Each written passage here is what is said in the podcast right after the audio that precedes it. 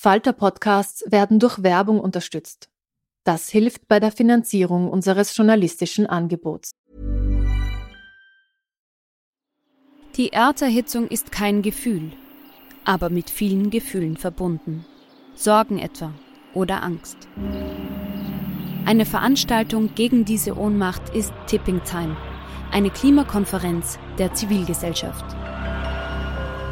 Von 9.5. bis 11.5. findet Tipping Time in Kooperation von Globe Art, Solektiv und Tangente St. Pölten statt und lädt ein zu Diskurs, Diskussionen und Workshops mit namhaften Vortragenden wie Nikolai Schulz und Friederike Otto. Weitere Informationen finden Sie auf www.tangentesanktpölten.at. Millions of people have lost weight with personalized plans from Noom, like Evan, who can't stand salads and still lost 50 pounds. Salads, generally, for most people, are the easy button, right? For me, that wasn't an option. I never really was a salad guy. That's just not who I am. But Noom worked for me. Get your personalized plan today at Noom.com. Real Noom user compensated to provide their story. In four weeks, the typical Noom user can expect to lose one to two pounds per week. Individual results may vary.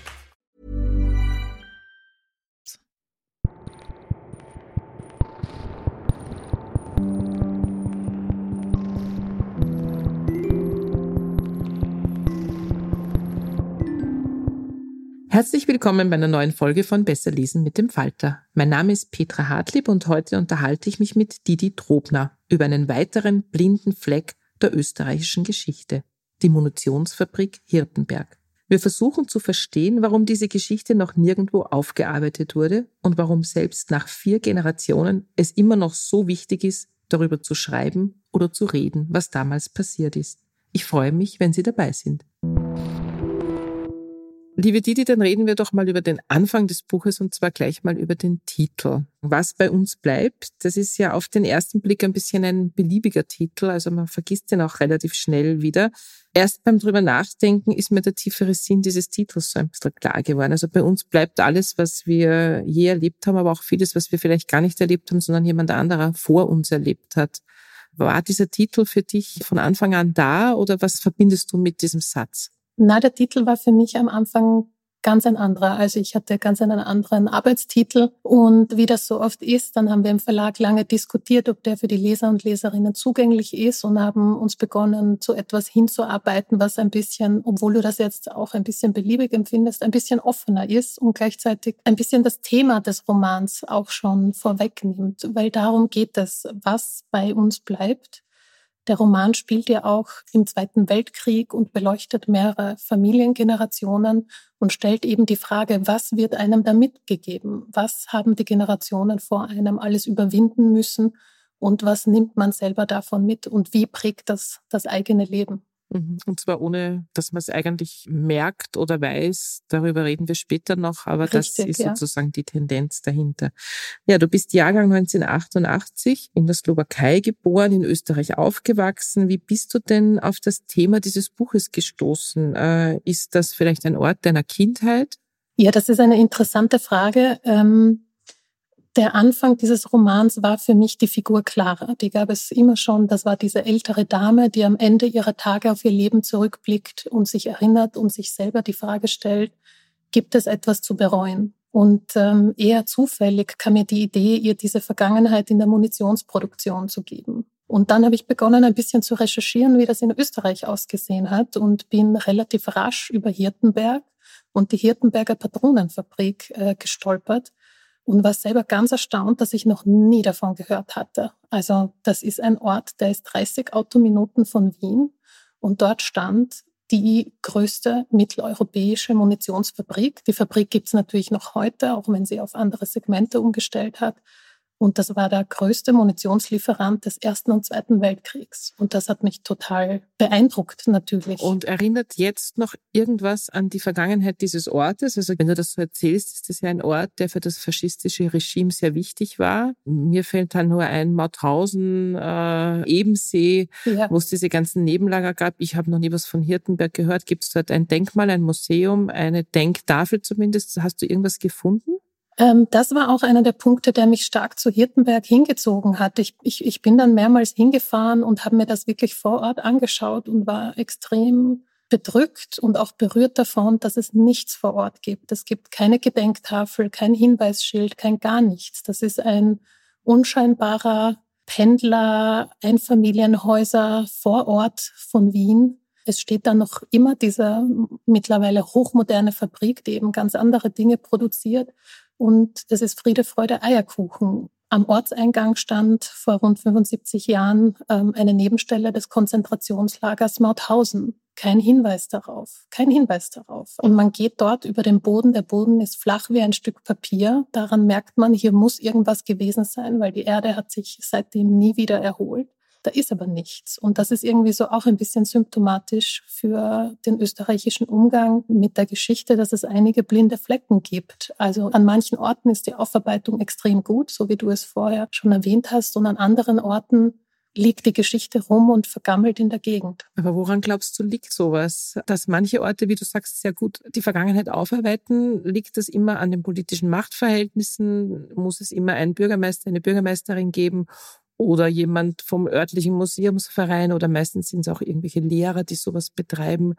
Hast du da ein bisschen recherchiert, warum in Hirtenberg so gar nichts passiert?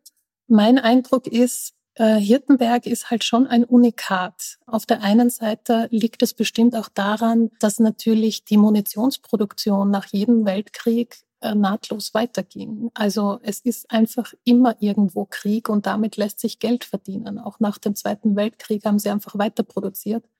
Das letzte Rüstungssegment haben sie tatsächlich erst 2019 verkauft. Und in einem sehr interessanten Interview hat der Chef der aktuellen Firmenholding gesagt, naja, es ist Zeit, dass ihre Geschichte Geschichte wird.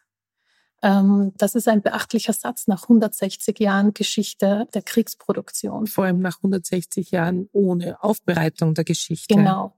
Das ist die eine Seite der Medaille.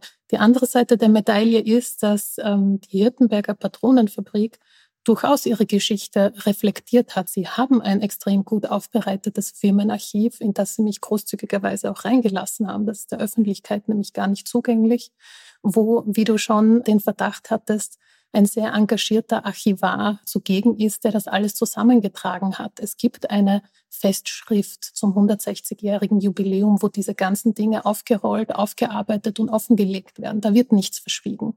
Aber es wird auch nicht groß damit hausiert. Und mhm. im Ort selber, was mich eben sehr berührt hat, keine Hinweistafel, mhm. kein Gedenkschild. Mhm. Ja, dann lass uns noch ein bisschen mehr über das Buch reden und nicht nur über die Munitionsfabrik. Das hängt zwar alles zusammen, aber du hast eine ganz bestimmte Blickweise auf diese Munitionsfabrik gelenkt. Die Heldin deines Buches ist Clara.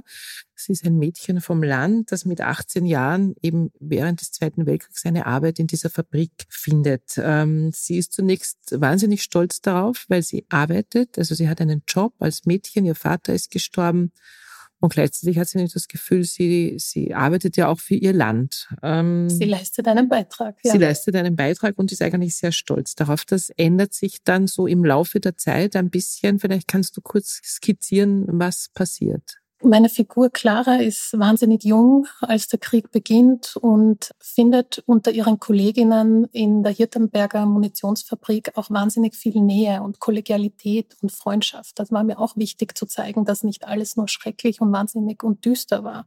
Es gab auch so etwas wie einen Alltag im Krieg, auch wenn wir uns das heute nur mehr schwer vorstellen können.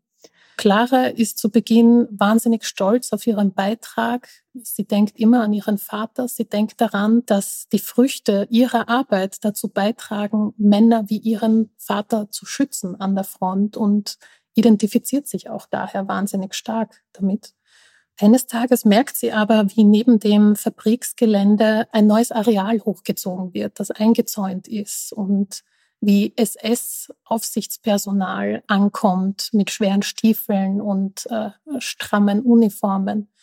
Und dann ein paar Tage später kommt ein Zug ins Dorf, der 400 ziemlich verwahrloste Frauen und junge Mädchen ähm, hertransportiert, die in dieses Lager einmarschieren. Mhm. Und sie merkt, es ist doch nicht alles so super und es ist doch nicht alles so Friede, Freude, Eierkuchen, wie sie sich das halt gerne zurechtgelegt hätte. Du beschreibst dann, dass quasi diese äh, Fabriksarbeiterinnen, die ganz normal da angestellt sind, äh, ganz eng zusammenarbeiten mit diesen Zwangsarbeiterinnen, die interniert worden sind. Also es sind dann so Tandems, jede hat so eine Partnerin. Äh, hast du das recherchiert? Ist das real oder hast du dir das so ausgedacht? Also ich habe tatsächlich recherchiert, dass diese 400 Frauen, die übrigens alle aus dem Ostblock kamen, das waren Jüdinnen oder Frauen, die als Reichsfeindinnen und Asoziale von den Nazis denunziert worden waren, die wurden eben dorthin überstellt für die besonders äh, feuergefährliche Produktion, weil natürlich die Arbeit äh, mit Munition, wo Schießpulver ist, das ist einfach eine wahnsinnig heikle und gefährliche Sache. Und sie wurden aber sehr schnell eingelernt und von dem habe ich dann für mich abgeleitet, sie müssen ja auch von jemandem angelernt worden sein und habe das dann mit dieser Tandem-Situation so gelöst, weil mir das einfach logisch schien.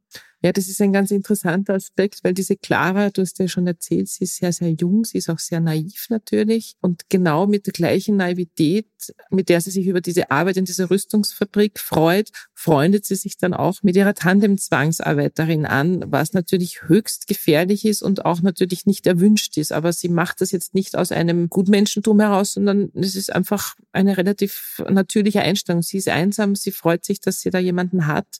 Was passiert dann weiter? Ja, so ist es. Das ist ein sehr ähm, interessantes äh, Gefühlsgemengengelage gewesen. Auf der einen Seite versucht sie sich zu distanzieren, versucht das einfach als Arbeit zu sehen. Auf der anderen Seite ist das natürlich nicht möglich. Auch sie ist ein Mensch und als Menschen suchen wir Nähe und Kontakt zu anderen Menschen. Und es entwickelt sich eine vorsichtige Freundschaft zwischen den beiden, was dazu führt, dass Clara natürlich immer weiter kritisch hinterfragt, was hier gerade passiert, wie gut oder schlecht werden die KZ-Insassinnen behandelt. Und es ist natürlich nicht gut, es geht ihnen nicht gut, äh, es gibt viel Gewalt, die Bedingungen sind sehr hart.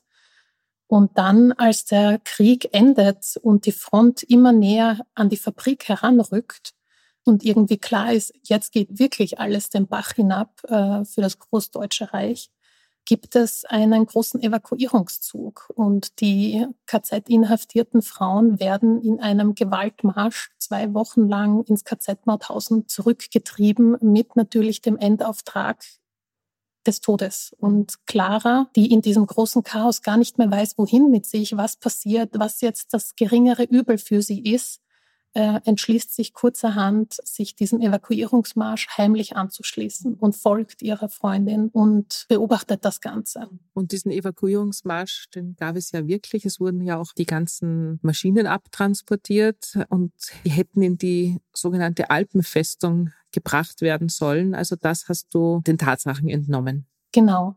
Also die gesamte historische Erzählebene des Romans ist wirklich komplett exakt anhand der realen Ereignisse erzählt. Und Anfang April 1945 gab es dann dieses Projekt Alpenfestung. Die Hirtenberger Munitionsfabrik sollte quasi dorthin verfrachtet werden mit einem großen Zug mit lauter Güterwaggons. Das wurden die Maschinen draufgestallt, die wichtigsten Rohstoffe eingepackt und noch ein paar Arbeiter obendrauf.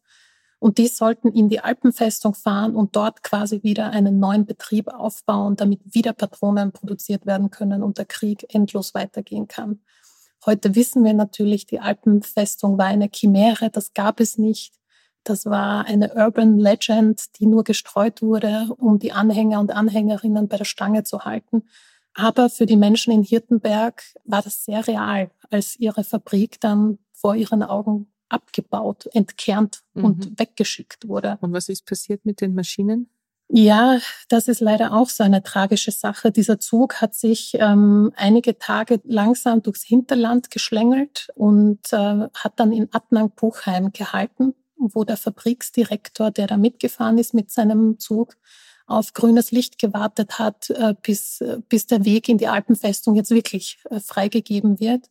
Dann ist etwas sehr Interessantes passiert, ähm, nämlich der letzte große Flugangriff auf Österreich. Und dieses kleine Kaff Adnang-Buchheim, das den ganzen Zweiten Weltkrieg über nicht wirklich Ziel von großen Gefechten war, wurde plötzlich von mehreren hundert US-Bombern äh, attackiert und es sind über tausend Bomben abgeworfen worden. Der ganze Ort wurde dem Erdboden gleichgemacht. Niemand in diesem Zug hat überlegt. Das war alles Feuer und Asche Und man geht eben davon aus, wegen dieser eigenartigen Begebenheit, warum dieser kleine Ort plötzlich das Ziel dieser geballten Feuerkraft der Alliierten wurde, dass österreichische Widerstandskämpfer, Kämpferinnen das den alliierten Westmächten irgendwie gesteckt haben könnten, dass hier der Hirtenberger Zug ist, mhm. weil Hirtenberg natürlich kriegswichtig war für die ja. Nationalsozialisten. Das hat man gewusst, das hat man gewusst und man wusste, wenn man das wirklich nachhaltig beenden möchte, muss auch dieser Zug zerstört werden. Ich möchte noch mal einen ganz kurzen Bogen schließen zu dieser Munitionsfabrik, weil ich habe natürlich auch ein bisschen nachgelesen drüber. Es sind auch einige Artikel darüber erschienen. Ähm, ich finde das recht interessant, dass du diesen Zugang gewählt hast, um über diese Fabrik zu schreiben, weil es gäbe auch noch einen anderen. Also die Fabrik war ja in Privatbesitz, äh, wurde dann 1938 arisiert und das war ein sehr schillender Besitzer und der wiederum war verheiratet mit Hedi Lamar und Richtig, Hedi genau. Lamar ist so eine eine Lichtgestalt des Films gewesen damals. Das wäre doch eigentlich die mondänere Geschichte gewesen, die Geschichte zu erzählen. Warum hast du die Geschichte der einfachen Arbeiterin Clara gewählt? Ich war ja mehrmals in Hirtenberg vor Ort und mich haben dort sehr viele Emotionen überkommen. Und ich hatte den Eindruck, dass so wie die ganzen Gebäuderuinen in der Landschaft verschüttet sind, so sind auch die Leben und Schicksale der dort arbeitenden und gefangen gehaltenen Menschen verschüttet. Und natürlich kann man den Zugang von Patronenkönig Fritz Mandl, so wurde der damalige Besitzer und Fabriksleiter genannt, Patronenkönig, auch so ein wahnsinnig spannender Name eigentlich, oder seine schillernde junge Frau Hedi Lamar. Aber das ist nur eine Seite der Geschichte. Und ich finde, die viel spannendere Seite der Geschichte sind eben diese hunderten, tausenden Frauen, die für mich eine Art Symbol für den Zweiten Weltkrieg wurden. Also weil Geschichtsschreibung auch so stark männlich geprägt ist. Denken wir an den Zweiten Weltkrieg oder zumindest so ging es mir die längste Zeit, dachte ich immer an Politiker, Soldaten, Befehlshaber, Männer, Männer, Männer, Männer. Aber die Männer waren ja dann alle an der Front, tot oder verletzt. Wer hat den Betrieb am Laufen gehalten? Mhm. Das waren die Frauen in den Fabriken. Die ganze Rüstungsindustrie war wahnsinnig stark weiblich geprägt. Ich habe dann ein bisschen recherchiert und habe mir gedacht, diese Perspektive, diese in Anführungszeichen feministische Perspektive, die wurde bisher ausgeklammert. Und ich habe mich dann entschlossen, das mit meiner Figur Clara zu erzählen.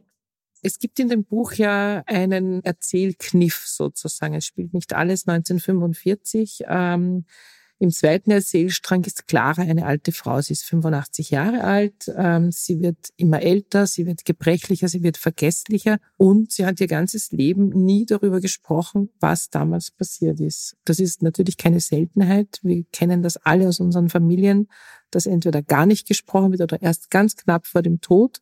Warum beginnt Clara dann zu sprechen? Ja, Clara ist äh, sehr exemplarisch für diese, für diese Generation, aus der die meisten nicht sprechen wollten oder nicht sprechen konnten.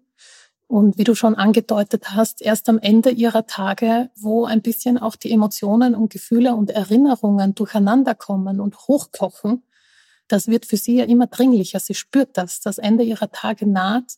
Sie blickt ihren jungen Enkel an, äh, ein junger Mann von 32 Jahren, und stellt sich die Frage, was gibt sie ihm denn mit? Was bleibt denn bei ihm? Also wie es in meinem Titel ist und ähm, kommt langsam zu dem Schluss, sie muss ihm das einfach erzählen. Sie muss ihm das erzählen und er traut sich dann ihr auch diese schwierige Frage zu stellen.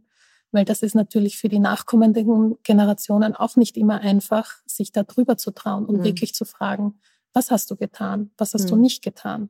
Ja, das ist für mich dieses zutiefst Menschliche an diesem Buch, weil es gibt natürlich viel Literatur, inzwischen Nachkriegsliteratur, österreichische Literatur, die sich mit diesem Thema beschäftigen, aber dein Buch ist eben keine bitterböse Abhandlung mit diesem, mit diesen Mitläufern oder mit den Mitläuferinnen des NS-Regimes, sondern es ist so ein, ein zutiefst menschliches Porträt dieser alten Frau, die halt auch gar nicht gewusst hat, wie es damals passiert ist sozusagen und trotzdem die Geschichte weitergibt, nämlich zum Beispiel an ihren Enkel.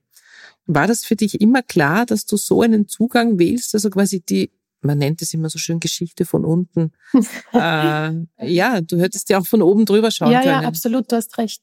Ja, das war mir von Anfang an ein großes Anliegen. Ich wollte die Geschichte von Clara abseits von diesen Kategorien Schwarz und Weiß erzählen, weil ich ihre Figur auch immer exemplarisch für alle Menschen gesehen habe, die sich nicht als Täter verstanden haben, aber durch ihr Wirken ihr Nichtwirken, ihr Mitwirken auf die eine oder andere Art dieses System natürlich gestützt haben, obwohl sie alle nur, was wollten sie? Sie wollten dasselbe wie Clara, dass ihr eigenes Leben möglichst einfach bleibt. Das ist zutiefst menschlich, das kann ich sehr gut nachvollziehen.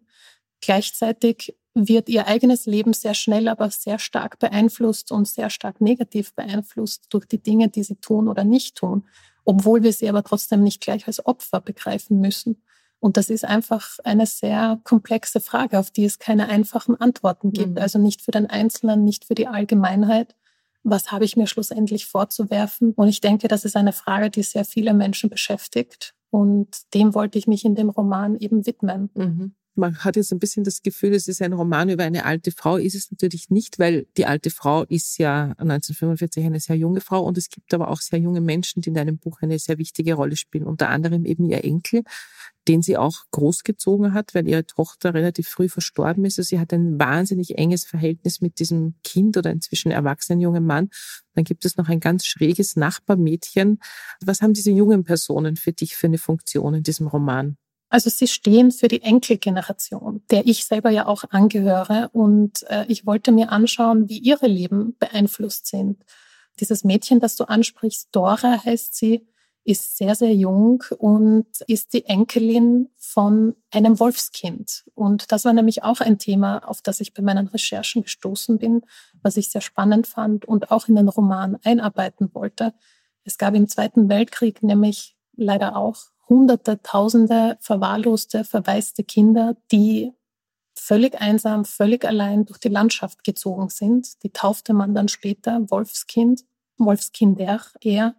Und heute wissen wir, oder die Forschung hat gezeigt, dass diese Erlebnisse die nachkommenden Generationen auch sehr stark prägen, weil sie tatsächlich epigenetisch Einfluss auf unsere DNA haben. Also dass dieses transgenerationale Trauma, dieser Schmerz wirklich über Generationen hinweg mitgegeben wird. Auch wenn es nicht Thema in der Familie ist. Genau, auch wenn es nicht Thema in der Oder Familie ist. Oder gerade wenn es nicht Thema in der Familie Oder ist. Oder dann, genau. Mhm, mhm. Und die Dora war für mich eben so eine Versuchsfläche, ähm, mir das anzuschauen. Wie könnte das aussehen? Wie könnte eine junge Person geprägt worden sein, wenn ihre Großmutter wirklich diesen ganz existenziellen Überlebenskampf jahrelang kämpfen musste. Mhm, mhm. Schließt Clara Frieden am Ende ihres Lebens mit ihrer Geschichte? Und wenn ja, war dir das wichtig?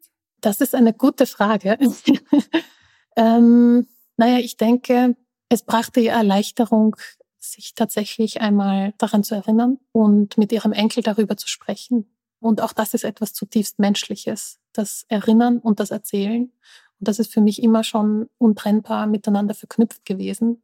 Insofern müsste ich jetzt sagen, ja, es war mir wichtig, ähm, diesen Aspekt zu erzählen, aber tatsächlich weiß ich es gar nicht. Mhm. Also ich glaube, der Roman lässt auch ein bisschen was offen. Es gab ja auch schon viele Besprechungen jetzt. Äh, du hattest irgendwie Fernsehbeiträge und so weiter. Äh, also große Presse ist der Ort Hirtenberg nach dem Erscheinen des Buches in irgendeiner Form auf dich zugekommen? Hast du eine Lesung in der Stadthalle, wenn es sowas dort gibt, oder im Mehrzweckhaus oder in der Raiffeisenbank zumindest? Ähm, nein, im Ort selber nicht, aber in einem Nachbarort werde ich höchstwahrscheinlich eine Lesung demnächst haben. Aber ganz interessant war, dass ähm, zu meiner Buchpräsentation in Wien mehrere Menschen aus Hirtenberg angereist sind und sogar ein älterer tschechischer Herr angereist ist, der tatsächlich während dem Krieg in Hirtenberg gearbeitet hat. Der hat davon, also von, von dem Buch und meiner Buchpräsentation in den Medien gehört und ähm, ist extra angereist. Und äh, dann haben wir uns an dem Abend noch ein bisschen unterhalten. Und er ist jetzt natürlich schon sehr alt und äh, nicht mehr ganz so agil. Aber er wusste noch wahnsinnig, wahnsinnig viel über die Zeit und ähm, fand es auch sehr beachtlich, dass ich sehr viele Dinge, an die er sich noch erinnern konnte, auch tatsächlich in den Archiven ausgegraben habe. Zum Beispiel ans Sprechverbot während der Produktion. Da meinte er ganz lapidar, es war so langweilig. Es war so langweilig, wenn man nicht sprechen kann bei der Arbeit. Oder an die vielen Frauen, er hat mir gesagt, in seiner Abteilung von 20 Menschen waren nur zwei andere Männer und der Rest lauter Weiber, lauter mhm. Weiber. Mhm. Und ähm, das war für mich natürlich auch ein sehr schöner Moment, auf der einen Seite ihm zu begegnen, auf der anderen Seite zu erfahren, dass ich meine Recherchearbeit gründlich genug gemacht habe und ähm, dass das für ihn in Ordnung ist. Das muss ja ein großartiger Moment gewesen sein. Großartig, also solchen Leuten ja. zu beginnen, dann weiß man, warum man solche Bücher schreibt, Absolut, oder? so dann gibt es. es Menschen, die erfahren das dann über irgendwelche Kanäle und nimmt das dann auf sich, als alter Mann nach Wien zu fahren und dich zu sehen, wie du aus diesem Buch liest. Äh, Das ist ja Gänsehaut eigentlich, oder? Total, ja. Wir haben auch Nummern ausgetauscht. Wir treffen uns demnächst auf einen Café. Er war ganz, ganz bezaubernd. Und ich glaube, er hat noch viele, viele weitere spannende Geschichten zu erzählen. Aus Hirtenberg und darüber hinaus. Ja, ich glaube, das ist ein wunderschöner Schlusssatz, ein bisschen in die Zukunft zu blicken, auch mit alten Leuten. Bevor Didi Trobner jetzt noch eine kurze Stelle aus ihrem Buch liest, äh, hören wir noch ein paar Tipps der Falter-Redaktion. Hallo, mein Name ist Kirstin Breitenfellner. Ich betreue im Falter das Sachbuch und Kinderbuch und habe ein paar Bücher mitgebracht aus der Buchbeilage, die am 20. Oktober erschienen ist und ja gratis in zahlreichen Buchhandlungen aufliegt. Die kann man sich auch holen, aber auch im Netz lesen. Zwei Bücher zur Debattenkultur. Die wurden besprochen von unserem Rezensenten Andreas Kremler. Das erste ist von Svenja Flasspöhler und heißt Sensibel über moderne Empfindlichkeit und die Grenzen des Zumutbaren, erschienen bei Klett Cotta. Das zweite von Lukas Meschik heißt Einladung zur Anstrengung, wie wir miteinander sprechen, erschienen im Limbus Verlag. Ja, die beiden Bücher haben gemeinsam, dass sie für eine unaufgeregtere Debatte plädieren. Und Svenja Blaspöhler ist ja Philosophin und Chefredakteurin des Philosophie-Magazins, hat zuletzt ein Buch zur MeToo-Debatte vorgelegt, Die potente Frau. Und sie meint, ja, sie möchte nicht sagen, dass wir insgesamt zu sensibel sind, sondern sie, sie wägt das gegeneinander ab. Am Anfang macht sie einen witzigen Exkurs, wo sie das Leben eines Ritters im 11. Jahrhundert mit dem Leben eines Pädagogen im 21. Jahrhundert vergleicht. Der Ritter, den kann kaum was erschüttern, was ihn nicht unmittelbar bedroht, also was nicht sein Leben bedroht. Und dieser Pädagoge, der ist natürlich von tausend Ängsten umgeben und versucht, alles richtig zu machen. Flassböhler ist aber nicht darauf aus, das eine gegen das andere auszuspielen, sondern sie liefert eine kleine Ideengeschichte der Feinfühligkeit und der Resilienz. Und unser Rezensent meint, dass ihr damit auch so etwas wie genuines Philosophieren gelungen ist. Ja, und das zweite Buch von Lukas Meschik, ein junger Wiener Autor.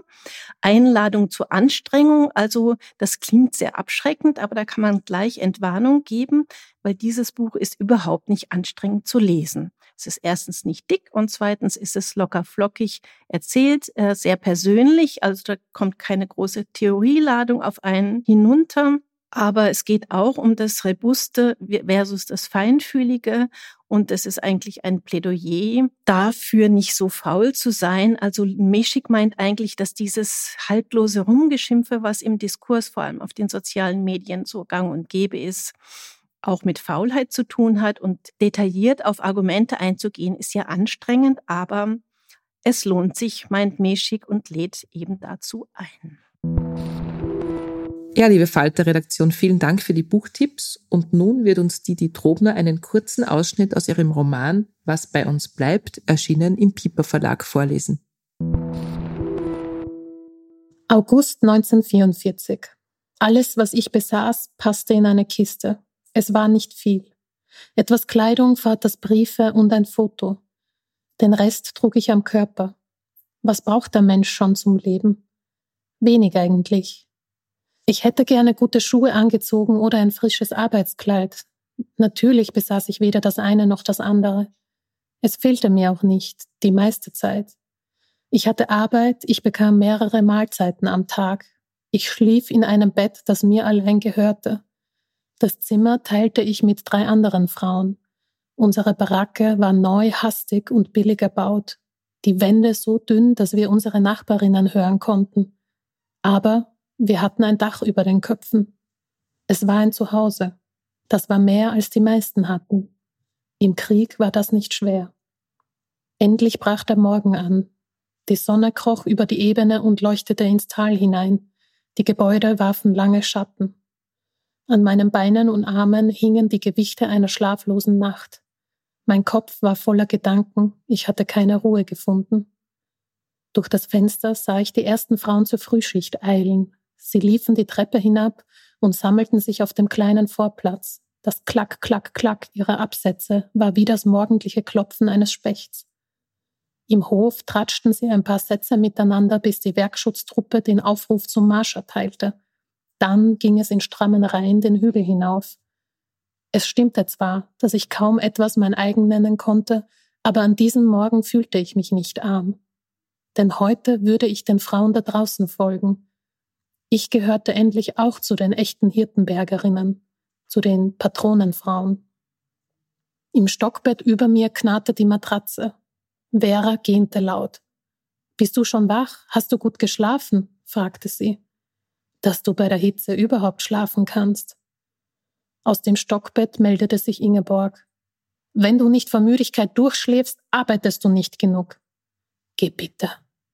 Vera kletterte vom Bett und zuckte mit den Schultern. Der Vorwurf berührte sie nicht. Geh ich zu den Brennöfen oder nicht?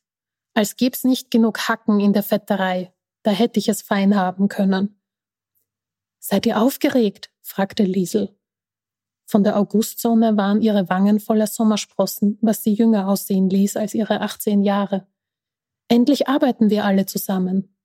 Du fegst den Boden, antwortete Vera, während sie sich die blonden Haare kämmte. Bild dir ja nichts drauf ein. Liesel verzog das Gesicht. Du bist so gemein. Ich sammelte unsere Waschsachen und hielt Vera den Beutel hin. Beeil dich mal lieber. Ich will nicht zu spät kommen. Schon gut, du eifrige Gans. Selber Gans, antwortete ich. Vera verdrehte die Augen, lachte aber. Sie nahm den Beutel und hängte sich bei mir ein. Bis gleich, rief uns Ingeborg hinterher. Das war's auch schon wieder mit Besser lesen mit dem Falter für heute. Unser Gast war Didi Trobner mit ihrem neuen Buch Was bei uns bleibt, erschienen im Piper Verlag. Wir hoffen, es hat Ihnen gefallen. Abonnieren und bewerten Sie uns bei Apple Podcasts, bei Spotify oder in der Podcast-App Ihrer Wahl. Alle Informationen zu den einzelnen Büchern bekommen Sie auch auf falter.at slash Buchpodcast oder in den Shownotes zu jeder Episode. Alle zwei Wochen gibt es eine neue Folge und ich freue mich auf das nächste Mal.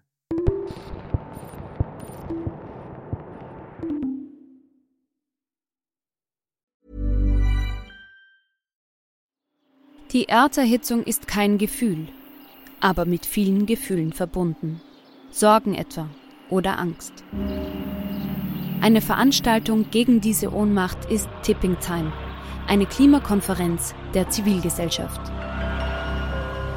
Von 9.5. bis 11.5. findet Tipping Time in Kooperation von Globe Art, Solektiv und Tangente St. Pölten statt und lädt ein zu Diskurs, Diskussionen und Workshops mit namhaften Vortragenden wie Nikolai Schulz und Friederike Otto. Weitere Informationen finden Sie auf www.tangentesanktpölten.at.